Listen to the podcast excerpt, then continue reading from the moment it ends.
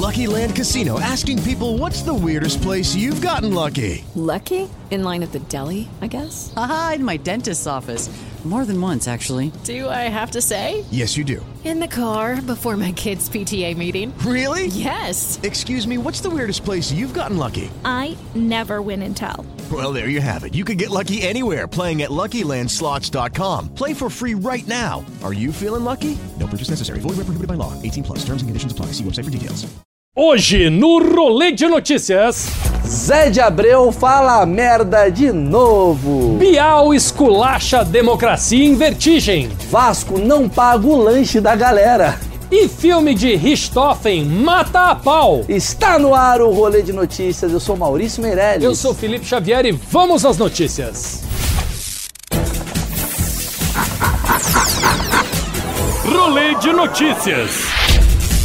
Oferecimento Uni Incorporadora, transformando a experiência de morar. Após ser acusado de machismo e misoginia ao criticar Regina Duarte, José de Abreu solta mais uma e diz que vagina não transforma fascista em ser humano. Não, primeiro o Zé de Abreu ficar falando de política, né? Agora ele vem falar de vagina, pô. Mas o Zé de Abreu sempre falando de coisa que ele não entende. O Zé de Abreu tá falando tanta besteira no Twitter que já já vão arranjar um ministério para ele. O Zé de Abreu devia se dedicar mais à carreira de ator, né? Que atualmente o único papel que ele faz é papel de bobo. Não, mentira. Eu de trouxa também. Um vídeo do ex-jogador Romário viralizou essa semana. No vídeo, Romário aparece mais pra lá do que pra cá, dançando um quadradinho e depois se joga na piscina. Dá uma olhada.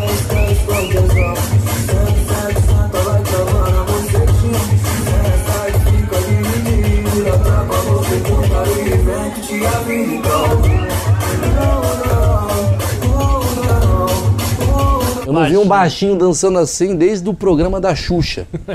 Não, o mais bizarro desse vídeo é ver uma piscina com água limpa no Rio de Janeiro, né? Isso é que eu chamo de funk ostentação.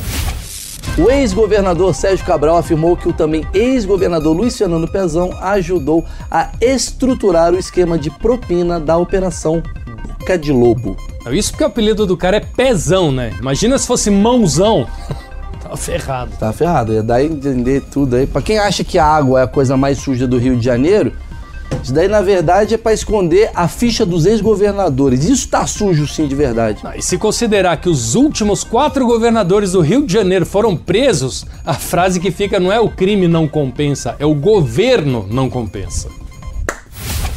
Em uma entrevista concedida à Rádio Gaúcha, o apresentador Pedro Bial surpreendeu ao detonar o documentário Democracia em Vertigem, dizendo que a narração é miada e insuportável. Olha, presta atenção. Quando alguém que apresentava o Big Brother Brasil fala que algo é chato, parem tudo, escute, porque deve ser realmente chato mesmo. E o Bial também não poupou críticas a Petra Costa, diretora do filme, e disse que a obra não passa de um filme de uma menina dizendo pra mamãe que fez tudo direitinho e que o PT não fez nada demais e que não tem culpa de nada. Quando eu dizia pra minha mamãe que fiz tudo direitinho, em seguida eu completava: Mamãe, agora vem me limpar? É, aliás, o Democracia em Vertigem merecia o Oscar de melhor atriz pra diretora, né? Que finge ser imparcial. E o Oscar de melhor efeitos especiais por conseguirem transformar a Dilma em vítima. Parabéns aí. Neymar desfalca o Paris Saint-Germain ao ficar de fora da partida contra o Nantes após uma lesão na costela. Peraí, peraí, peraí. É, é déjà vu? Deixa eu tentar entender o que tá acontecendo. O ano mudou porque o Neymar fez uma baita festa de aniversário e aí no dia seguinte mete um atestado. Sem falar que o carnaval tá chegando e pela sexta vez o Neymar deu um azar e o zagueiro. É. Pelo sexto ano, machuca ele. Eu não sei porquê, mas o Neymar só que- se machuca antes do Acho que o carnaval. carnaval dá azar pro Neymar. Ele precisa né? se benzer. Com sorte. Não, é. É, tem uma coisa meio. Não sei, Mas Felipe. a Sapucaí cura. Ele, na né? hora ele começa a melhorar. Cura. Eu não quero falar, eu não quero falar nada, Felipe. Por favor, fale você. Não, falando sério, se o presidente do Paris Saint-Germain fosse o Dr. Pimpolho, já mandava o Neymar, pode passar no RH da empresa que você tá demitido, meu. Vai se f***, meu. Você que é o doutor Pimpolho? Não, eu só imitei o cara. Caraca, que, Dizem que no aniversário o clima esquentou entre o jogador Neymar e a cantora Maraísa, que é a versão tanto faz da Maiara. Mas como todos sabem que a Maraísa está em um relacionamento, tudo indica que ele estava afim mesmo, era da Maiara ou da Maraísa, já não estou entendendo. É, questionado, Neymar disse que não estava tão bêbado assim e que não pegaria nenhuma das quatro. Segundo a colunista Fábio Oliveira, sete jogadores comemoraram o fim do Campeonato Brasileiro do ano passado em um motel. Os atletas eram de três grandes clubes de São Paulo e ficaram todos juntos no mesmo quarto, sem nenhuma mulher com eles. É. Sete jogadores e nenhuma mulher no motel. Eu não sei se eles eram laterais, mas nesse caso é sempre bom ficar esperto com bola nas costas, né? O homem que vem por trás, né? É, você tá vendo Merecidos. maldade aí. né? Sete homens e nenhuma mulher no motel PlayStation. A única coisa que eu chego à conclusão, eles foram lá jogar, as esposas não deixam, estavam lá tranquilamente jogando. Foram divulgados os trailers dos dois filmes, A Menina que Matou os Pais e O Menino que Matou os Meus Pais.